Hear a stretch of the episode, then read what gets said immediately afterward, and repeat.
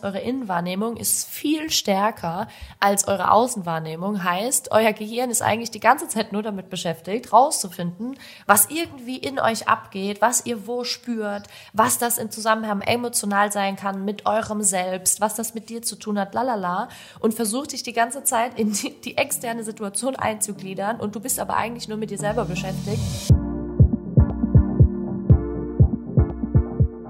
Fembrain 360 Grad. Ich bin wieder zurück. Mein Name ist Gina und heute habe ich mir eine gute Kollegin von mir zur Gesprächspartnerin gemacht. Luise Walter, ebenfalls Neuroexpertin und wir werden heute das ganze Thema Beckenboden von der neuronalen Sichtweise einmal aufrollen. Jetzt werden wahrscheinlich vielen von euch schon die Ohren flattern, denn dieses Thema Beckenboden ist ja bei uns in der Gesellschaft wirklich durchgekaut von oben bis unten und es gibt ganz viele verschiedene Dinge, die wir darüber wissen. Wir probieren einmal einen fundamentalen Blick darauf zu werfen und wir kommen von Beckenbodentraining bis hin zu Atem, bis hin zu Höhepunkt im Bett. Und ich bin mir sicher, dass das für euch alle super spannend sein wird. Neue Einblicke und Sichtweisen. Und lehnt euch zurück. Viel Spaß bei der Folge. Mir hat sie unheimlich viel Spaß gemacht und ich bin mir sicher euch auch. Luise, schön, dass du da bist. Wo hockst du denn gerade? Ich sitze noch in München bei wunderschönem Wetter, äh, leider aller Gott äh, in der Telefonkabine. Oh, auch nicht schlecht. Hauptsache, man hat keine Hintergrundgeräusche. Richtig, ja. ich dachte mir, im Café in der Sonne ist zwar schöner, aber es ist vielleicht ähm, ein bisschen unangenehmer vom Sound und vom Verständnis. Wir fangen einfach mal an, oder? Bevor wir uns jetzt hier so voll verquatschen. Wir haben ja heute so ein richtig geiles Thema, weil ich habe ja mich auch wirklich gesagt, nee, Luise, wir beide müssen über dieses Thema sprechen. Beckenboden, Mythen zu dem Thema Beckenboden, vor allem auf neuronaler Sicht für die Frau, ne? ähm, weil es ja immer wieder ein ganz großes Thema gibt. Wir haben jetzt eben, bevor wir angefangen haben, haben wir nochmal geguckt, wie viele Frauen tatsächlich ähm, in Deutschland zum Beispiel auch Problematiken haben mit äh, Orgasmen und haben echt, also wenn man dem Fokus glauben darf, dann sind es 80 bis 90 Prozent der Frauen in Deutschland, die einfach regelmäßig nicht zum Höhepunkt kommen. Jetzt müsst ihr euch mal reinziehen. So verrückt. Also, ähm, ich muss auch ehrlich sagen, ich weiß auch selber, wie das ist, ne? wenn man nicht zum Höhepunkt kommt und das über längere Zeit nicht. Und das ist halt einfach nicht so schön. Und das ist auch nicht mehr, nicht die ganze Erfahrung. Ne? Da haben wir ja eben auch drüber gesprochen. Von daher, ähm, ja, wird das, glaube ich, ganz spannend.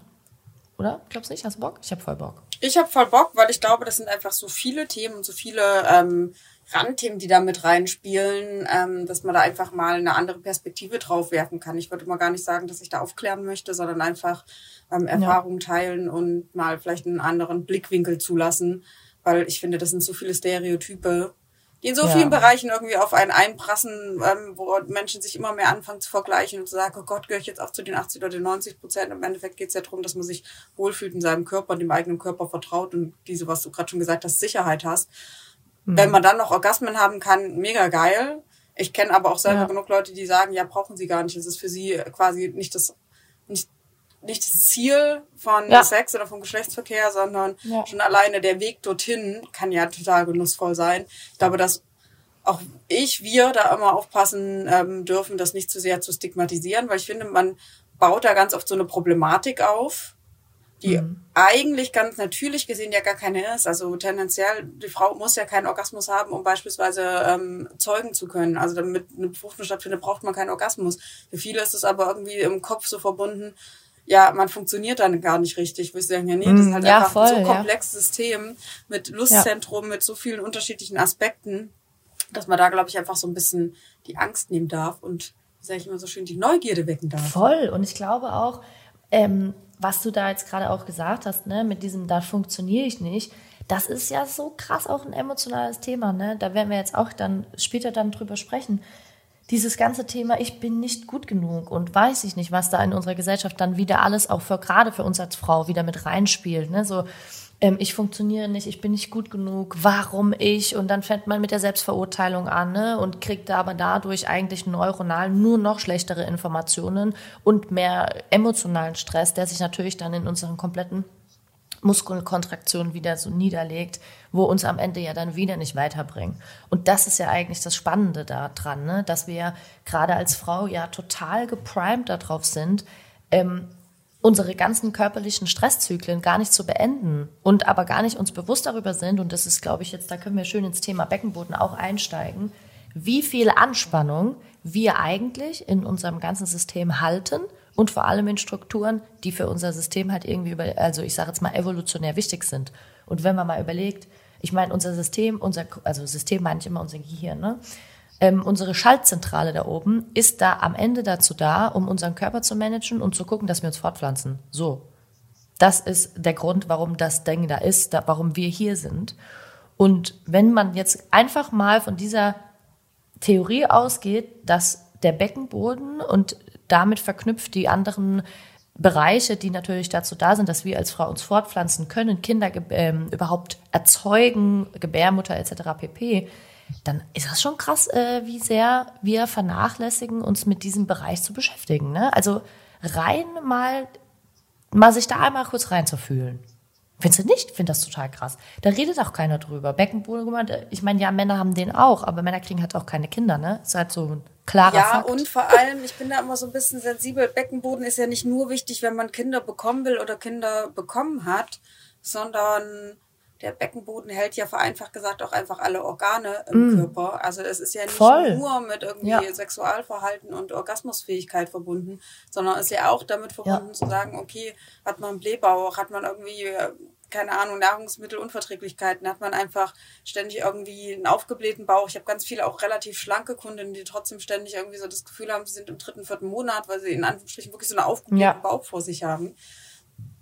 Reizdarm und sowas spielt ja auch voll genau, mit rein. Ne? definitiv. Ne? Diese ganzen ich glaube, dass Schmerzbilder, das halt vielen Menschen überhaupt nicht mhm. bewusst ist. Einfach auch so diese ganze Stress-An- und Entspannungsregulation, dass da der Beckenboden eine extrem große Rolle spielt. Ja, natürlich auch für die Geburt, ja, natürlich vor allem vor und nach der Geburt. Riesenthema. Wenn ein neues Lebewesen auf die Welt kommt, verändert sich der ganze Körper der Frau. Aber halt nicht nur dann, weil ich merke immer wieder, dass ich ähm, ehrlicherweise auch viele Klienten, aber auch im Freundeskreis, ähm, Frauen habe, die da echt Thematiken haben, die dann aber so immer so, ja, aber ich habe ja kein Kind bekommen, ich muss ja nicht jammern. Also auch wieder, ne, man ist dann selber ja, so zurück, genau, weil das voll. aber halt auch immer sofort so, ja, Beckenbodentraining ist eigentlich nur ähm, Postgeburt. Wenn du mal genau, und dann musst du irgendwie den Beckenboden genau. wieder trainieren. Dass das aber, also ne, in meinem Ey, Fall Rückenschmerzen, ich habe zwei Bandscheiben-OPs hinter mir, dass das ein Riesenthema ist, einfach dieses ganze Spannungsmuster und sich dessen bewusst zu werden. Da redet ja auch keiner drüber. Und ich glaube, Rückenschmerzen haben noch mal mehr Menschen, Männer wie Frauen. Und wenn ich dann immer erzähle und sage, ja, hier, also ich wollte anfangen mit Atmung, Beckenaufrichtung und Beckenbodentraining, gucken dich immer alle erstmal so an und sagen, nee, ich bin hier nicht beim Geburtsvorbereitungskurs. Und ich so denke, nein, bist du auch nicht, Gott sei Dank nicht oder leider Gottes je nach Lebenssituation. Aber du hast da halt so viel Potenzial, vor allem finde ich auch, was ähm, mentale, emotionale ähm, Ausgeglichenheit angeht. Und dann wird's halt meiner Meinung nach spannend, weil das ist was, was, glaube ich, ganz, ganz viele gerne verbessern wollen würden. Ich sag mal, wie die Sprinter, die schneller rennen wollen würden, aber nicht wissen wie, sind ja so viele irgendwie mit Work-Life-Balance am struggeln, vielleicht Corona-bedingt noch mal mehr. Und da hat man so viel Potenzial, aber keiner weiß es so richtig und keiner, oder die wenigsten nutzen es.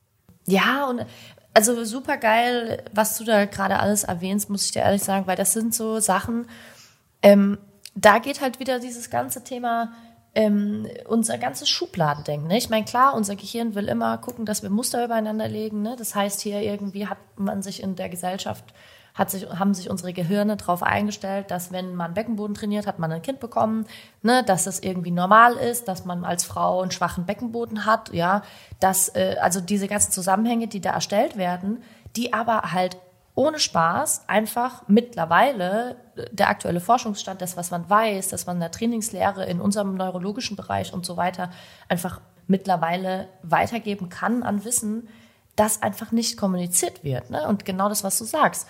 Es gibt so viele Schmerzbilder, ne? ob das Rückenschmerzen sind, ob das, ich, ich werde jetzt, also betitel ich als Schmerz ja immer, das habt ihr auch in anderen Podcasts schon gehört, Schmerz immer der Oberbegriff für körperliche Einschränkung oder auch emotional. Ne? Alles, was dich irgendwie emotional und körperlich einschränkt, wird bei mir irgendwie als Schmerz betitelt, weil das am Ende einfach nicht so geil ist, ne? wenn man mal ehrlich ist. So, das heißt, wir haben Rückenschmerzen, ne? wir haben aber auch Probleme mit Inkontinenz, wir haben die Einschränkung, dass wir oftmals, ähm, gerade als Frau, auch obwohl wir nicht postpartum sind, ne, ähm, Probleme haben mit Seilspringen, Springen, Laufen gehen und unseren Urin nicht richtig halten können oder dabei Beckenbodenbeschwerden im Sinne von leichten Schmerzen bekommen. Wir haben Periodenproblematiken, weil zu viel PMS riesen genau PMS emotional, aber auch während der Blutung oder am Start der Blutung, wo auch viele Frauen und ich bin ja selber so jemand, ne? Ich habe, ey, Luise, ich habe ja jahrelang, also bestimmt über zehn Jahre, so krasse Periodenschmerzen gehabt, dass ich ja teilweise ohnmächtig geworden bin oder mich übergeben musste vor Schmerz, geschrien. Nichts hat mehr was gebracht, ja. Bis ich angefangen habe, dann selber, als wir uns auch kennengelernt haben vor fünf Jahren, ne, mit Neuro und ähm, so ein bisschen mehr in diese ganze Thematik reinzugehen, sensorische vier Jahre, Aktivierung. Mach mich nicht älter, als ich bin. vier Jahre, vier Jahre, Entschuldigung. Da war es wirklich so, ähm, dass ich rausgefunden habe, okay, Vibration, Beckenbodenentspannung, ja.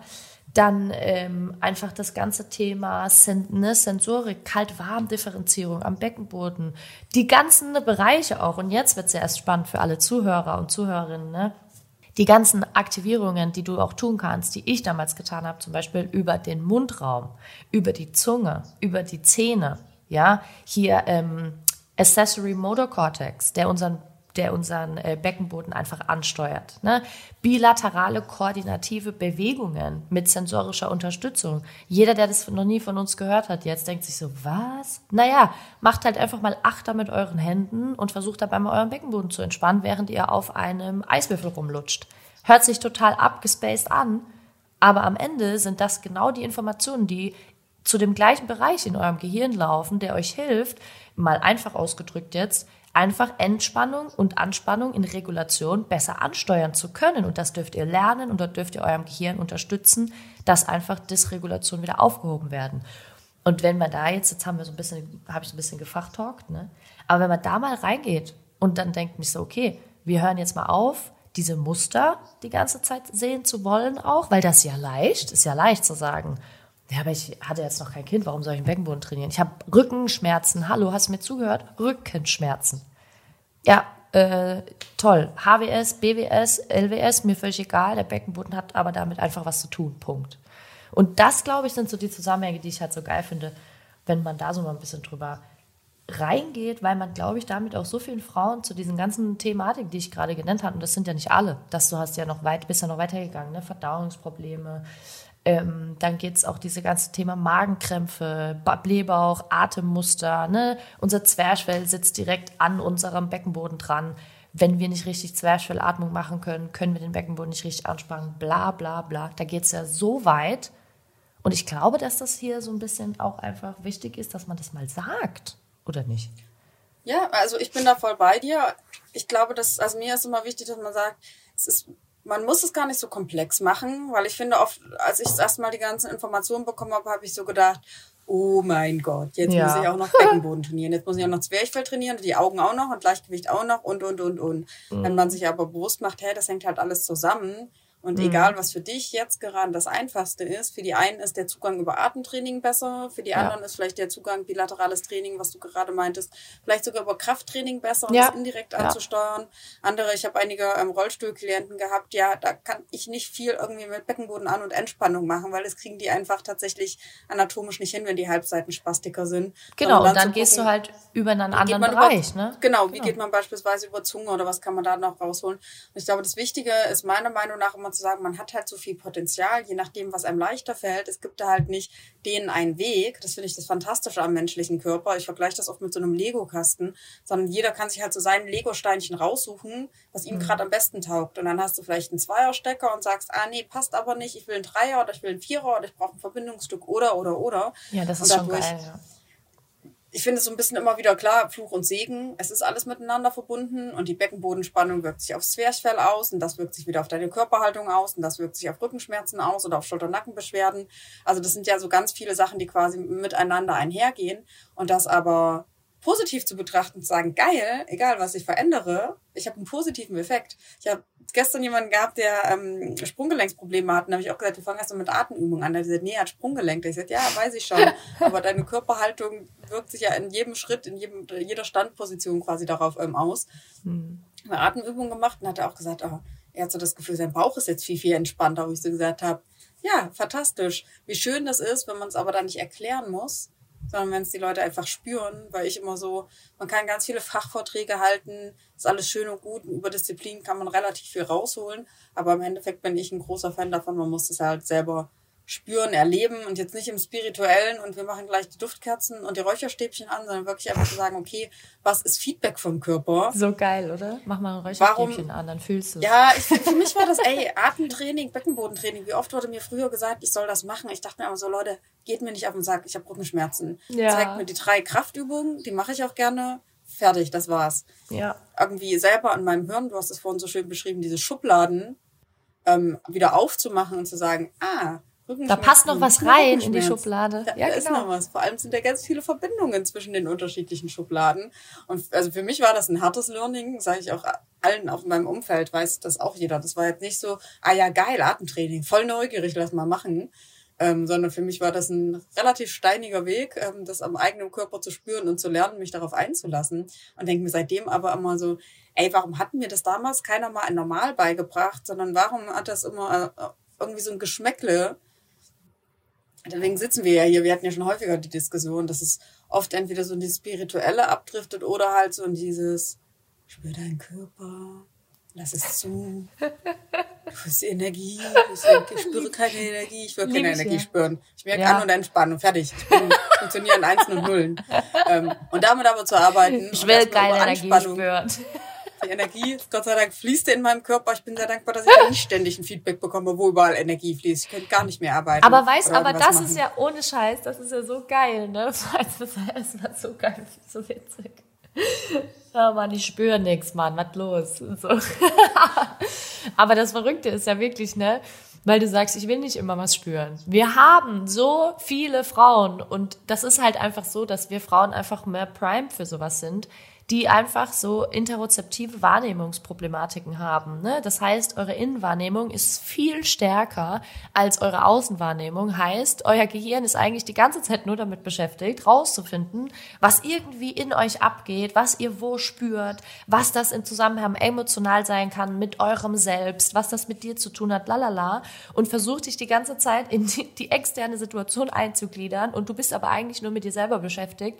Und wenn wir mal ehrlich sind, das kennen wir ja alle, aber das passt halt so schön, weil du sagst, ja, ich habe keinen Bock, dass ich immer was fühle und irgendwelche Energien wahrnehme. Nur leider ist das halt bei 90 Prozent von uns so präsent. Das ist so verrückt, ne? Ich wollte die Energie nicht fließen spüren. Nur ah, um das nochmal ins richtige spüren. Licht zu rücken. Es ist nicht so, dass ich meinen Körper nicht spüren möchte. Aber das ist tatsächlich extrem spannend, ja einfach, weil ja einfach, ich bin großer Fan von Feminismus und Gleichberechtigung. Ich versuche durchgehend zu gendern Jedoch, ich probiere auch Männer und Frauen gendern, haben unterschiedliche so Körper. Ja. Zyklus der Frau und Zyklus vom Mann ist ganz, ganz anders. Ja. Das heißt, ich war jetzt am Wochen, war ich am Wochenende dort? nicht, ich war letzte Woche dort ähm, beim Bits and Pretzels Digital Health Talk. Da ging es halt auch darum, wie schafft man mehr Gleichberechtigung in der Medizin? Brauchen wir Gleichberechtigung in der Medizin? Also mhm. diese ganze, diese ganze Thema Gender ähm, Medicine also ähm, Geschlechtermedizin, zu sagen, hey, Studien für Frauen und Männer müssen halt unterschiedlich sein. Medikamente ja, für Frauen und Männer ja. müssen halt logischerweise unterschiedlich sein. Die Forschung muss viel früher quasi schon anfangen zu separieren, dann mhm. natürlich auch wieder zu integrieren. Das fand ich aber total spannend, das aus der quasi Pharma-Brille und aus der ähm, Tech-Brille nochmal zu betrachten, zu sagen, ja, wir reden immer alle von Beckenbodentraining, dass aber ein Beckenbodentraining für einen Mann vielleicht anders aussehen sollte als für eine Frau. Mhm. Dass auch für eine Frau, ich weiß, ich weiß gar nicht, waren wir damals zusammen in dem Kurs, wo es um Beckenbodentraining ging und man quasi den Beckenboden auf drei unterschiedlichen Ebenen, also drei unterschiedlichen Tiefen an- und entspannen sollte. Mhm. Und ich saß da da und dachte mir, und dann sollte man natürlich noch quasi zwischen den Becken, äh, zwischen den Sitzbeinhöckerknochen zusammenziehen und locker lassen und dann vereinfacht gesagt quasi zwischen ähm, Schambeinknochen und Steißbein, und Steißbein zusammenziehen genau. und locker lassen. Ja. Also ganz vereinfacht quasi diese vier Punkte und die sollte man dann jeweils zusammenbringen. Und ich saß da und dachte mir, hä? Klar, auf drei unterschiedlichen Ebenen. Jetzt ziehe ich nur die Haut zusammen, jetzt ziehe ich ein Zentimeter tief zusammen, jetzt ziehe ich drei Zentimeter tief zusammen. Ich guckte mich in diesem Raum, wir saßen in so einem Riesenraum, keine Ahnung, vielleicht 150 Leute, 98 Prozent Männer, wenn nicht noch mehr. Ja, in unseren ganzen so, ja, Vorträgen easy. waren ja immer nur Männer eigentlich. Also wir waren ja eigentlich so, nicht wirklich vertreten. Ja, ja voll. wenig ist halt Leistungssportbereich. In dem Bereich sind halt fairerweise auch einfach weniger Frauen. Aber ja. ich weiß noch, ich saß da da und habe dann zu den zwei Kollegen neben mir gesagt, Also, ich weiß ja nicht, was ihr da gerade denkt, anspannen zu können. Ich kann das nicht. Kann natürlich an meiner OP liegen, aber ihr könnt mir doch nicht erzählen, dass ihr jetzt auf drei unterschiedlichen Ebenen eure Beckenbodenmuskulatur an- und entspannen könnt. Ich halte das nach wie vor für Quatsch, dass sie das sofort konnten. Ich glaube, bei mir hat es ein halbes Jahr gedauert, bis ich überhaupt gecheckt habe, was, Was ich da da zusammen zusammengeht, ja, ja. und locker lassen soll. Ja. Und das fand ich aber spannend. Ich habe mich mit einer Sexualforscherin darüber mal ähm, unterhalten, die auch meinte, der Intimbereich ist der einzige Bereich, der ja auch so schambesetzt ist, Hm. wo sie tatsächlich empfiehlt, nicht direkt anzufassen, weil ich bin ja ein totaler Anfasser. Ich sage ja immer so, bei, keine Ahnung, Schulterblattmobilisation, fasst sich da an, gibt dir ein sensorisches Feedback. Und sie Mhm. hat gesagt, tatsächlich ist der Schambereich der einzige Bereich, wo sie immer sagt, zumindest Unterwäsche anlassen oder Jogginghose anlassen. Dass du nicht direkt sensorisch stimulierst, ne? Ja. Wo ich dann auch so gesagt habe, eigentlich auch absurd, Mhm. wie entfremdet man dann von dem eigenen ja. Körper ist, zu ja. sagen, Ja.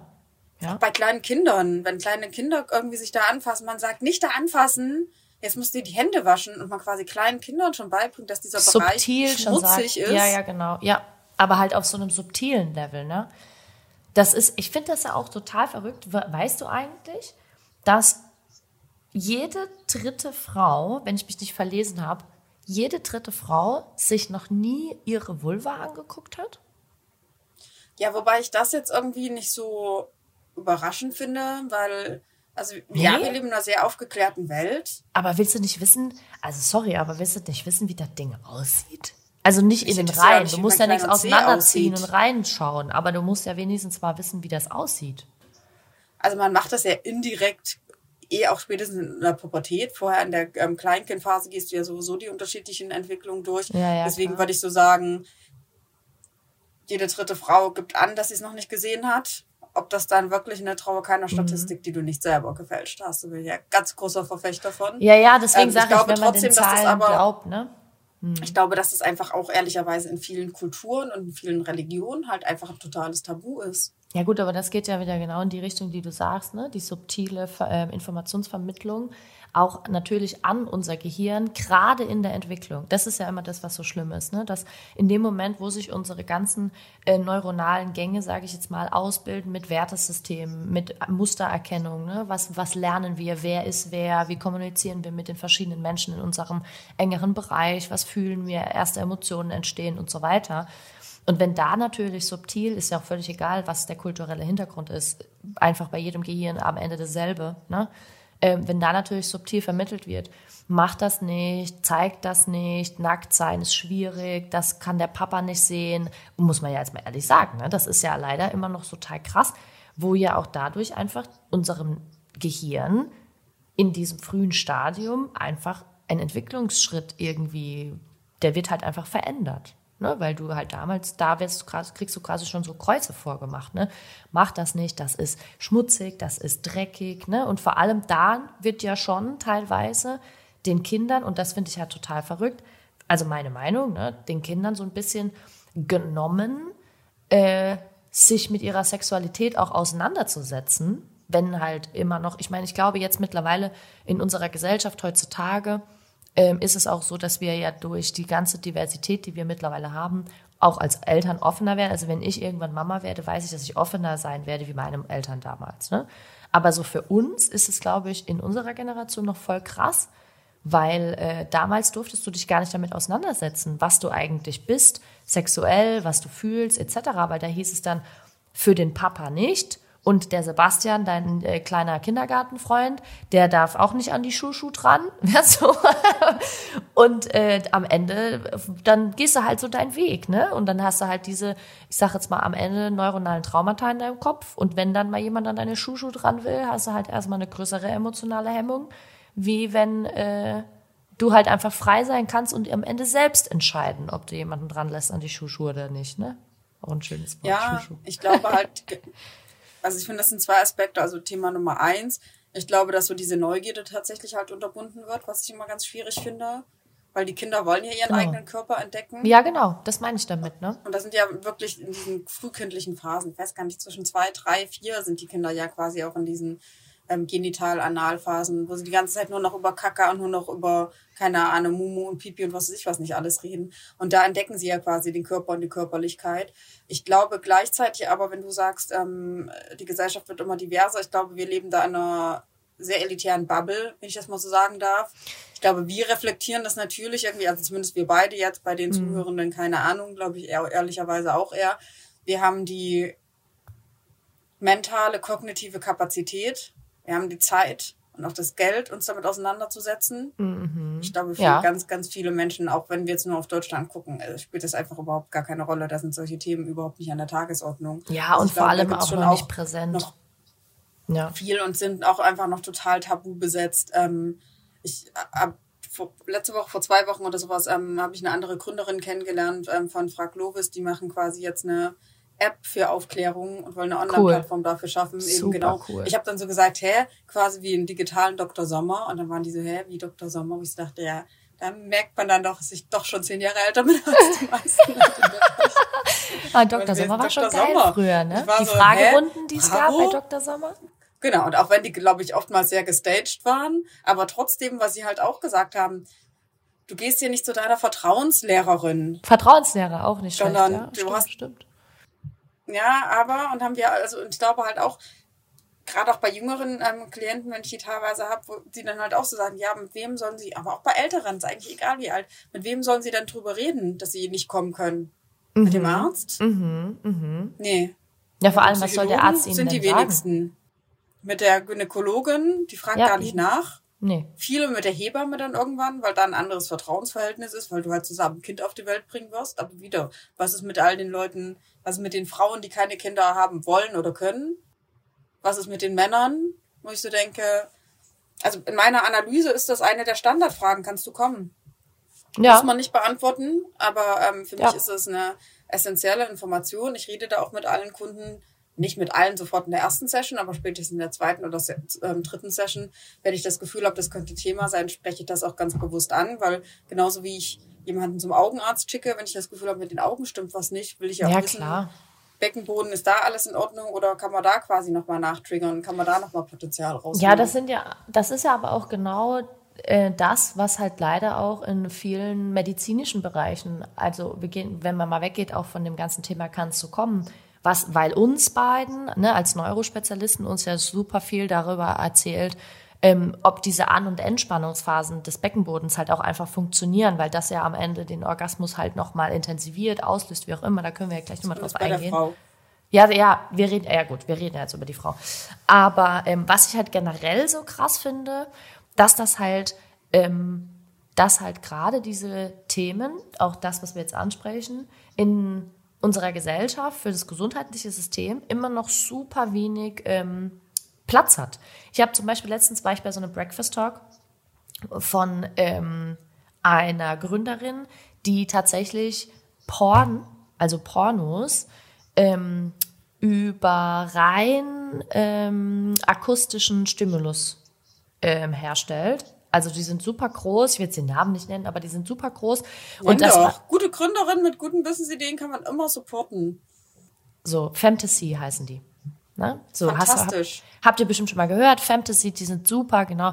Da habe ich die Lisa kennengelernt und das super spannend, habe mich mit ihr unterhalten, weil die sind zum Beispiel mittlerweile sogar am äh, Talk mit Krankenkassen, weil sie Studien fahren darüber, dass man mit richtigen Orgasmen, die man auch, und jetzt geht's ja darum, das ist ja Porn. Das heißt, du kannst natürlich aussuchen, ob du das mit deinem Partner hören möchtest oder meistens halt einfach alleine deine eigene Fantasie rein über die ähm, Grenzen deiner visuellen Vorstellungskraft. Ne? Das ist ja immer das, wo wir sagen, naja, wir sind halt visuell super stark gesteuert. Unser Gehirn nimmt, wie wir immer sagen, ich sage roundabout 75 bis 90 Prozent, je nachdem, wer du bist, äh, an Informationsvermittlung kommt übers Auge. Jetzt nimmst du das Auge weg und lässt einfach mal die anderen Sinne ein bisschen arbeiten. Und jetzt hast du eigentlich so ein Universum geschaffen, wo du dir vorstellen kannst, was du möchtest. Und das war so den ihr Ziel. Voll spannend. Und die sind jetzt im Talk mit Krankenkassen, weil sie belegen wollen in der Studie, die sie gerade fahren, dass sie mit regelmäßigen Orgasmen, egal wann, Periodenkrämpfe über Beckenboden-An- und Entspannungsphasen ähm, schmerzlindernd machen können. Und ich bin ja da auch riesiger Verfechter, weil ich sage ja ständig, wie wir eben schon gesprochen haben, rein von der Trainerseite, Beckenbodentraining, in Verbindung mit Atemtraining oder anderen Hirnbereichen, die einfach da aktivieren, wo wir es wollen. Super krasses Tool, Thema emotionale Ausgeglichenheit, ähm, Körperbild vor allem auch, ne? Insulastimulation und so weiter. Wer bin ich? Bild des Selbst. Aber das natürlich nochmal auf die ganze komplette sexuelle Schiene zu nehmen und in diese Nische reinzugehen und jetzt mit Krankenkassen da zu arbeiten, finde ich einfach überragend. Also Hut ab für Fantasy, auch wenn ich jetzt indirekt Werbung gemacht habe. Ich werde nicht von denen bezahlt. Aber äh, super cool. Könnt ihr auf jeden Fall mal reinhören, wenn das was für euch ist. Finde ich super spannend. Und ich finde, wir sollten mal so ein bisschen ähm, die Überleitung machen ne? zwischen, wir haben jetzt wirklich viele Zusammenhänge von Beckenboden und, und Schmerzen und so Wahrnehmungsproblematiken, aber auch sexuelle Themen angesprochen. Ähm, ich weiß, was ich immer so ein bisschen als krasses Thema finde. Wir wissen immer noch, also alle, die zuhören, ich bin mir sicher, ich rede da mit, treffe da ganz viele offene Türen bei euch. Oder wie sagt man, ich, ich renne offene Türen ein, dass ihr manchmal einfach da sitzt und denkt, wow, krass, wusste ich gar nicht. Und ich glaube, dass es ganz vielen Leuten so geht, ne? dass wir einfach ganz viele Zusammenhänge nicht verstehen. Und ich bin ja ein riesiger Fan von, und da gibt es ja auch ganz viele Workshop-Reihen, die ich mache da, Veränderung durch Verständnis. Und ich glaube, wir können mal, könnten ja vielleicht alle mal probieren, jetzt gerade das, was du vorhin gesagt hast, mit dieser Anspannung. Ne?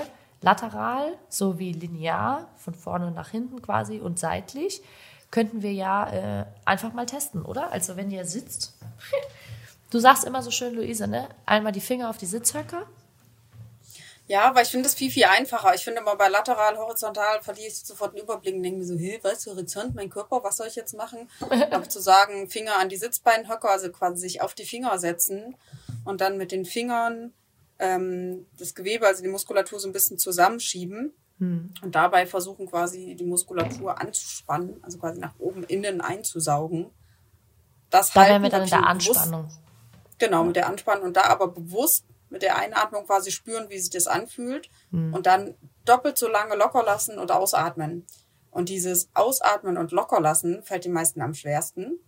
Weißt du, dass viele Frauen, auch Kundinnen, die ich tatsächlich selber betreue, Angst haben, locker zu lassen, weil, und jetzt halte ich fest, und ich meine, ich weiß ja selber, wie das ist, ne? ich verstehe das schon auf einer gewissen emotionalen Weise, ähm, sie dann einen dickeren Bauch bekommen, weil dann der Blähbauch richtig rauskommt, weil wir sind ja auch chronische Baucheinzieher, da redet ja auch keiner drüber, Nummer eins. Und Nummer zwei, weil sie Angst haben, dass sie dann Pippi machen. Das, ja, muss, das ist also, total verrückt, ne?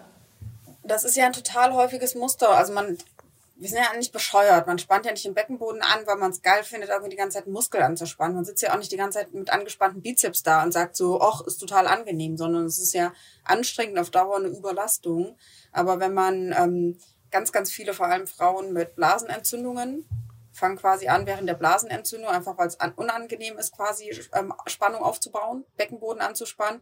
Und wenn man das aber über mehrere Wochen oder mehrere Tage, mehrere Stunden bei ganz, ganz vielen zieht sich das ja wirklich über Wochen und ähm, repetitiv kommt die Blasenentzündung immer wieder, hat man einfach so ein Spannungsmuster trainiert und kennt das gar nicht mehr, wie es ist, quasi wirklich locker zu lassen. Und da wärst und du aber wieder beim Muster.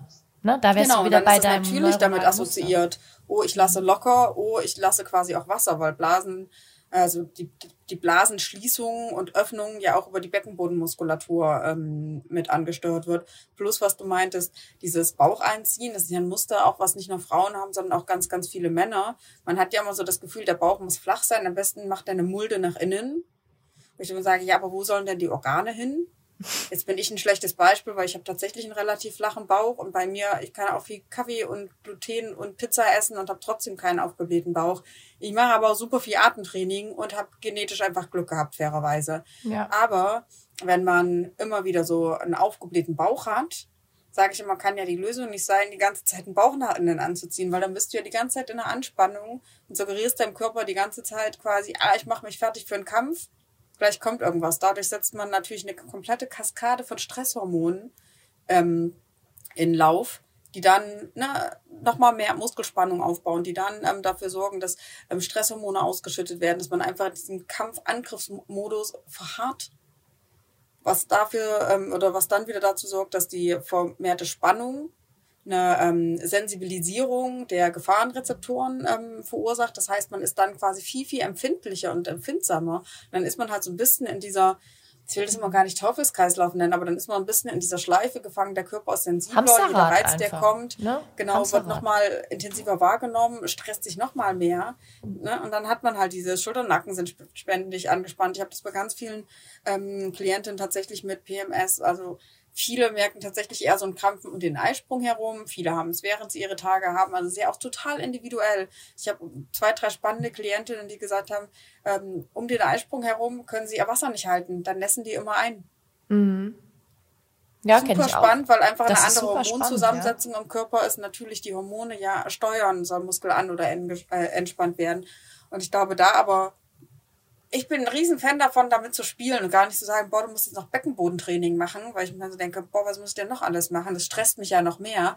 Aber zu sagen, ah, okay, immer wenn ich irgendwo sitze oder irgendwo stehe und eh sinnlos auf dem Handy rumtippe, kann ich dann versuchen, eben die Muskeln zwischen den Sitzbeinhöckern, vereinfacht gesagt, die Sitzbeinhöcker versuchen zusammenzuschieben, halten, Spannung spüren und locker lassen und dann quasi vereinfacht gesagt, zwischen Schambeinknochen und Steißbein, wem das zu schwer ist, quasi zwischen Klitoris und Anus zusammenziehen und locker lassen. Dann hat man quasi wie so ein Kreuz. Und damit aber zu spielen und am Anfang, meiner Meinung nach, fühlt sich das alles gleich an. Also ich konnte am Anfang nicht separieren, ob ich jetzt quasi seitlich oder frontal, also ob ich Sitzbeinhocker zusammenziehe oder ob ich Schambeinknochen und Steißbein zusammenziehe. Weißt Für mich war das so warte mal ganz kurz, weißt ein verschwommenes da, Etwas. Weißt du, was ich da ganz kurz einhaken muss?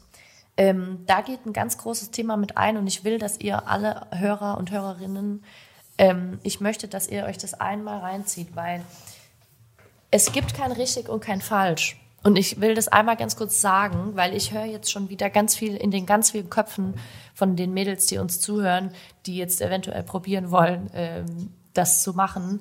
Dieses ganze Thema immer, ich glaube, ich mache das falsch. Ich habe Angst, dass ich das falsch mache. Ja, ähm, es gibt kein richtig und kein falsch. Entdeckt euren eigenen Körper. Ja, ähm, euer Gehirn kann alles konditionieren und ihr habt ganz viel Scheiß da draußen konditioniert. Muss man jetzt einfach mal ganz real talk da so raushauen. Dementsprechend, wenn ihr einfach testet, wenn ihr selbstbewusst genug seid und werden wollt, dann müsst ihr testen, damit euer System neue Erfahrungen macht. So. Dementsprechend versucht einfach mal so ein bisschen neutraler das zu äh, belegen und nicht immer gleich emotional als gut oder schlecht zu bewerten und dadurch eine Angst zu kreieren, dass ihr irgendwas falsch macht, weil ihr könnt nichts kaputt machen, wenn ihr einfach mal lernt, euren Körper kennenzulernen und mal versucht, einfach so ein bisschen Dinge anzusteuern. Na, das, was die Luise sagt. Am Anfang merkt ihr vielleicht gar nicht, dass sich was verändert. Ich kenne das selbst, ja. Äh, steuere ich jetzt äh, zwischen Klitoris und Anus an oder habe ich jetzt gerade die Hüfte gekippt? Oh, irgendwie kann ich es nicht differenzieren. Ja gut, dann ist das vielleicht deine Aufgabe, dann darfst du das vielleicht auch einfach mal lernen und dann darfst du dich damit einfach mal beschäftigen. Also da wollte ich nur mal ganz kurz hier reinhauen, weil ich finde, das ist ein riesengroßes Thema und bei allen Frauen, die ich betreue, ähm, ist es wirklich immer wieder dieses Jahr, aber mache ich das so richtig? Ja, vielleicht darfst du einfach mal nicht nur kognitiv, sondern auch mal somatisch, also auch mal körpergefühlstechnisch merken, ob dir das jetzt gut tut oder nicht, ohne dass du immer wieder einen Bestätigungsreflex von dem Coach brauchst oder von irgendjemand anders. Ne? Und äh, ich glaube, dass da halt auch das in die Richtung, in eine ganz große Richtung geht zu dem Thema äh, sexuelles Wohlbefinden, ohne dass wir zum Orgasmus kommen. Ne? Wir dürfen einfach mal aufhören, Angst zu haben, was falsch zu machen, weil wir und seinen Körper einfach mal kennenlernen müssen. Und das ist, glaube ich, so ein bisschen diese Krux an der ganzen Geschichte. Wir haben teilweise, identifizieren wir uns so wenig mit uns selbst ähm, oder mit verschiedenen Körperteilen, die wir immer so separieren. Ne? Und dann reden wir darüber wie in der dritten Person. Ähm, kriegen wir diese Connection nicht mehr hin. Dadurch kriegt unser Gehirn diese Connection nicht mehr hin und dadurch entsteht ein zu hoher Sympathikus-Ton oder Sympathikus-Tonus, der dir gar nicht mehr hilft, im, beim Sex zum Beispiel, den ganzen Rest und Digest, also diesen ganzen Entspannungs anderen Schalter, den dein Nervensystem noch hat, den Parasympathikus überhaupt richtig zuzulassen, um dann in diese Entspannung, Wohlbefinden, Emotionsregulation und so weiter und Muskelrelaxation überhaupt auch reinzukommen, damit immer diese dynamische Balance herrscht zwischen An- und Entspannung. Also ganz kurz bin ich ein bisschen ausgeschweift, aber das war mir jetzt ein bisschen wichtig, ne? das einmal kurz zu sagen. Sorry, dass ich dich Ja, nee, nein, das ist total essentiell, weil genau darauf wollte ich hinaus. Für mich war das am Anfang auch alles ein verschwommener Bereich. Und bei mir gab es so an oder aus. Anspannung, mhm. locker. Anspannung, mhm. locker. Aber ich komme ursprünglich aus dem Kulturmanagement. Wir haben immer so gelernt, oder bei jedem Festival, bei jedem Konzert ging es immer so drum, ja, Musik und ähm, Licht muss so langsam eingefadet und wieder ausgefadet werden. Also als ob man so nicht einen Kippschalter an aus, sondern es wird langsam heller, es wird langsam dunkler. Die Musik wird langsam lauter, wird langsam leiser. Für mich hat das, ich arbeite sehr bildlich, weil ich da sehr einfach gestrickt bin in meinem Hirn. Dieses, nee, du willst nicht den Kippschalter an und ausmachen, sondern du hast quasi so einen Drehschalter, und willst langsam Dimmer die Spannung quasi. hochfahren. Genau, mhm. Dimmer, genau, danke. Und willst dann quasi langsam wieder runterdrehen. Für mich hat dieses Bild total geholfen zu sagen, ah, okay, langsam anspannen, langsam entspannen und selber ein eigenes Körpergefühl dafür zu entwickeln, zu sagen, ach krass, so fühlt sich die Anspannung an, ah, und so fühlt sich Entspannung an, habe ich wirklich schon komplett locker gelassen. Und das ist ein Prozess, genauso wie man nicht von heute auf morgen eine übelst geile Technik beim Kreuzheben hat oder beim Bogenschießen oder beim mhm. Supertanzen. Ja. Genauso äh, ist halt auch irgendwie Beckenboden An- und Entspannung nicht von Anfang an mega fließend. Und was ich aber, weil du das gerade schon so erwähnt hast, was ich halt total wichtig fand, was mir auch jahrelang ehrlicherweise nicht bewusst war, weil ich mir so dachte, warum auch? Ich Vögel, das andere Wort soll ich ja nicht sagen, ähm, und überleg mir ja nicht, was da beim Vögeln, was beim Vögeln genau passiert, sondern man macht das ja einfach. Ich fahre ja auch nicht Auto und überlege mir die ganze Zeit, was passiert eigentlich, wenn ich kuppel? Ach, man kuppelt nicht mehr. Ich bin lange nicht Auto gefahren. Was passiert eigentlich bei der Automatik und wie? Ne, macht man ja auch nicht. Aber der Orgasmus der Frau und vom Mann ist ja total unterschiedlich und damit natürlich auch das ganze Lustzentrum, weil der Mann braucht ja die dauerhafte Reibung, quasi dauerhafte Anspannung und dann kann er kommen, weil dann der Schwellkörper quasi anschwillt und dann ejakuliert er. Bei der Frau brauchst du die Anspannung, um das mhm. Lustzentrum quasi zu aktivieren, um wirklich einen Orgasmus zu bekommen, musst dann aber der Beckenboden wieder so, ähm, locker lassen. Und beim wirklichen Orgasmus hast du halt so eine Anentspannung, Anentspannung, also wirklich so ein ähm, so wie, Eigentlich hast du so ein Pulsieren, so ein zyklisches. So ein Pulsieren, ne? genau. Pulsieren genau. ist viel, viel besserer Ausdruck nochmal. Und damit es halt pulsieren kann, muss der Muskel aber wissen, wie ist die maximale Anspannung und vor allem aber, wie ist die maximale Entspannung. Ich mhm. vergleiche das mal mit so einer gaußschen Normalverteilung. Du kannst halt nicht nur maximale An- oder maximale Entspannung, sondern auch differenziertes Lernen funktioniert ja eigentlich darüber, dass du damit spielst und sagst, wie ist ein bisschen angespannt, wie ist ein bisschen entspannt. Und mir hat es total geholfen. Ich glaube, vielen meiner Kunden und Kundinnen hilft es auch zu sagen, spiel einfach damit, egal ob ja. das Bizeps-Training ist, ob das Kreuzheben ist, mit unterschiedlichen Geschwindigkeiten, passt das auf die Atmung an und so diese Neugierde zu sagen, boah, geil, mal gucken. Und bei mir ist es nach wie vor, wenn ich diese Beckenbodenanspannung mache, merke ich richtig krass Bauch spannt an, so in Anführungsstrichen Sixpack-Training. Und beim Lockerlassen merke ich dann immer so, boah, wie viel Spannung ich eigentlich habe sofort auch an, Kiefer locker zu lassen. Kieferbecken ja total miteinander verbunden. Voll, ja, ähm, voll. Ich glaube, dass das aber einfach so ein, weil du es gerade meintest, man kann nichts falsch machen. Es gibt keine falsche Bewegung. Jede Bewegung, die der Körper macht, ist super. Je individueller, je differenzierter, je unterschiedlicher, geil, umso besser. Mm, ja, und vor allem umso mehr Regionen kriegst du auch abgedeckt. Ne? Also es geht ja immer so ein bisschen darum, ähm, vielleicht so zum, zum, zum äh, Schluss noch mal so ein bisschen, ne? Es geht eigentlich darum, dass unser Gehirn so viele verschiedene, differenzierbare Erfahrungen macht wie möglich, damit es sich am Ende auch so ähm, vielseitig in alle Situationen, die wir erleben, eingliedern kann. Das erkläre ich immer ganz gerne. Ne? Einfach nur, damit dieses ganze Wort gibt, dieses schicke Wort resilient für Stress, ne, gibt es ja. Und ich meine, ich arbeite ja selber hier äh, Vollgas in der Burnout-Prävention, in dem Stressmanagement. Und ja, stressresilient zu sein, super geil. Aber ich bin da immer so ein bisschen vorsichtig, weil Resilienz hat meines Erachtens nach nichts damit zu tun, dass mir gewisse Dinge nichts mehr ausmachen, sondern Resilienz hat in meinem Bereich, also in meiner Meinung und in dem, was ich auch beibringe, damit was zu tun, genau das, was du sagst, ne? So viele Erfahrungen zu machen wie möglich, damit mein Gehirn so viele Dinge miteinander über Muster erkennen kann wie möglich. Weil am Ende ist das das, was unser Gehirn macht. Das ist so ein bisschen Fluch und Segen. Ne? Ähm, aber umso mehr Muster wir haben und vor allem umso positiver wir diese lernen zu belegen, ne? also positive Neubewertung und so weiter, da geht so ein bisschen dieses kognitive Mentaltraining dann auch rein, ähm, umso resilienter werden wir. Das heißt aber nicht, dass uns gewisse Dinge einfach gar nichts mehr ausmachen, weil, wie gesagt, man denkt ja immer so ein bisschen Resilienz hat was damit zu tun, dass oh, ich, ich kriege einfach hier so eine riesige Mauer und dann macht mir das nichts mehr aus und dann bin ich gar nicht mehr gestresst und das ist alles unrealistisch, Leute. Sondern es geht einfach nur darum, dass euer Gehirn lernt, in den verschiedensten Situationen richtige Entscheidungen zu treffen, vor allem aufgrund von dem, was eventuell als nächstes passiert. Und ich glaube, das dürft ihr euch alle merken. Und das Gleiche halt hier für euer, für das ganze Thema, was wir hier ähm, besprochen haben. Ne?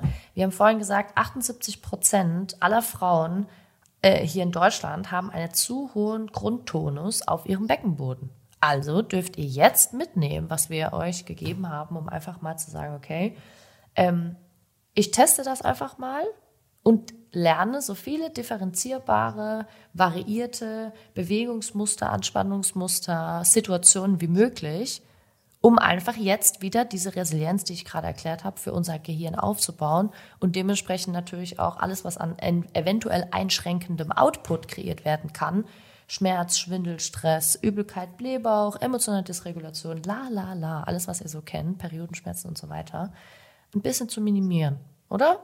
Würdest du doch genauso sagen, Schätzelein. Absolut, ja, weil ich glaube einfach, dieses Anfangen, Machen, auszuprobieren, die Neugierde haben, den Körper kennenzulernen und zu erleben, in welche Lebensbereiche sich das quasi auch alles ähm, überträgt. Hm. Und ich bin ja ein Riesenfan, auch wenn das mein Umfeld vielleicht manchmal nicht ganz so gerne hat, von man darf da einfach viel, viel egoistischer sein. Ja. Und gucken, voll. was einem selber gut tut. Ich bin ja ein großer Fan davon, äh, zu sagen, erst Selbstliebe, dann Nächstenliebe, weil ich glaube echt, wenn man sich gut um sich selber kümmert, hat man auch die Energie, sich um andere zu kümmern und für andere da zu sein und andere 100 zu haben. Ja. Das heißt nicht, dass man sich jetzt den ganzen Tag nur noch um sich selber drehen sollte und gucken sollte, wie man irgendwie the best version of yourself, dieser ganze Selbstoptimierungsscheiß, also mit Verlaub, mich regt das zumindest richtig auf. Es geht nicht um Selbstoptimierung, sondern es geht einfach darum, meiner Meinung nach, viele Informationen zu sammeln, wenn das Gehirn viele Informationen bekommt, hast du ja gerade selber schon gesagt, dann kannst du die einfach besser einsortieren, kann die Bedrohungslage besser quasi vorhersagen und kann ein entspannteres Leben haben, weil im Endeffekt ist ja das, das, was wir alle wollen. Wir wollen eine hohe Lebensqualität. Wir mhm. wollen eigentlich gar nicht drüber nachdenken müssen, ob ich jetzt meinen Beckenboden an oder entspanne, sondern von Natur aus geht das ja eigentlich alles. Wenn wir jetzt aber halt ein Leben haben, wo wir den ganzen Tag sitzen und unter Stress sind, muss man halt dem Körper, ich sag mal, eine Art Ventil geben, wo Stress auch wieder abgelassen werden kann. Da ist halt Beckenbodentraining, Atmung, Vögeln Orgasmen haben oder auch keine Orgasmen haben, aber alleine der Körperkontakt zu einer anderen Person ein fantastisches Ventil, ähm, weil es einfach so viele unterschiedliche Hirnregionen tatsächlich auch aktiviert. Da kannst du ja, hier können wir ja Lisa Feldman Barrett zitieren, äh, die sagt, das Beste, aber auch das Schlechteste, was einem Menschen passieren kann, um seine Akkus wieder aufzuladen, ist ein anderer Mensch. Ja. Ne?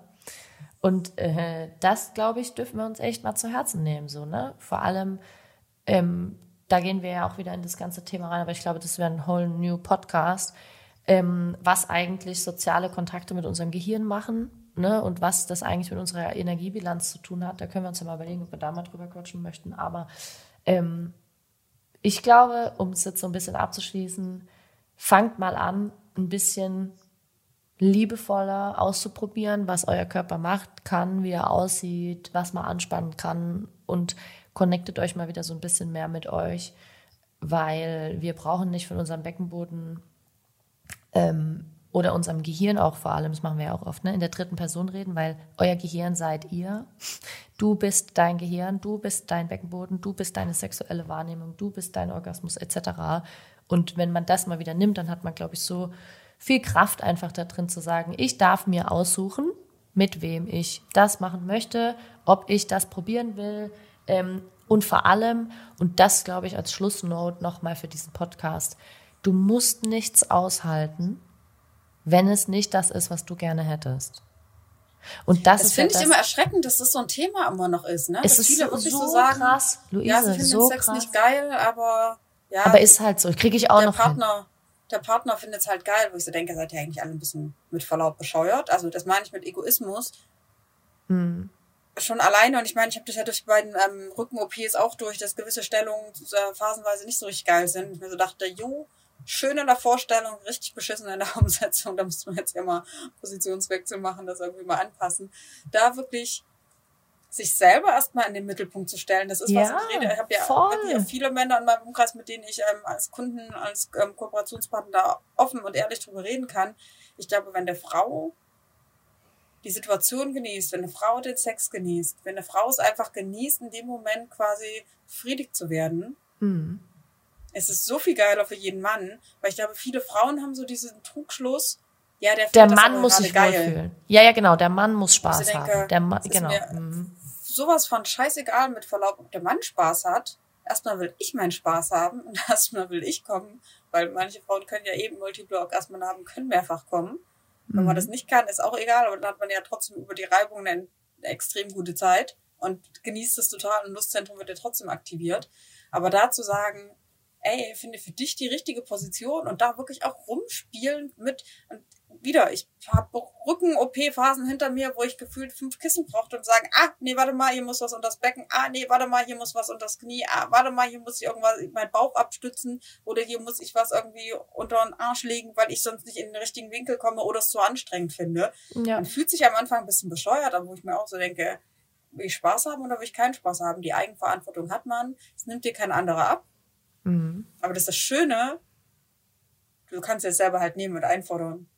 Ja, das und ist dein glaube, Leben, du hast nur ein Leben, du hast nur einen Körper. Ich kann das Ja. durch die beiden OPs vielleicht einfach echt irgendwie, habe ich das gelernt, nochmal schneller, radikaler umzusetzen, zu sagen, boah, ja, ich glaube, ich das meiste rausholen. Das ist natürlich auch, ich wollte es gerade sagen, ich glaube, das ist auch all, einfach nochmal so ein bisschen eine Erfahrung, die du natürlich gemacht hast, die wahrscheinlich viele von unseren Zuhörerinnen auch gemacht haben oder eventuell noch machen werden oder auch einfach noch nicht gemacht haben oder anders gemacht haben. Ne? Es gibt ja auch einfach Themen, die ähm, nicht in körperliche Problematiken enden, sondern vielleicht emotionale Problematiken, Angststörungen, Panikattacken. Absolut, ja.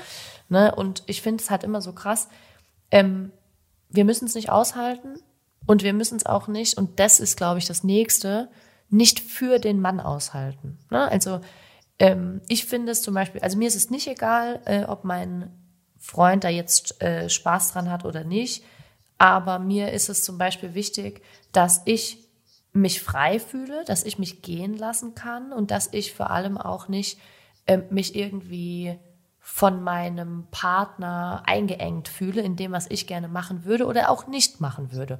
Und ich glaube, wenn man da in diesen Consent einfach reingeht und ähm, dann natürlich auch diese Bedrohung dadurch für unser System einfach minimiert, mehr in die parasympathische Aktivierung reinkommt, dadurch mehr Entspannung hat, dadurch auch emotionale einfach mehr reguliert ist, kann man da, glaube ich, für beide Menschen einfach eine super schöne Erfahrung kreieren und natürlich auch noch einfach Spaß haben, ne? Weil ich meine, sagen wir mal ehrlich, Sex macht einfach Spaß, ja. Mir zumindest, dir weiß ich auch, dass es so ist. Und ähm, für alle Frauen da draußen, wenn es euch keinen Spaß mehr. macht.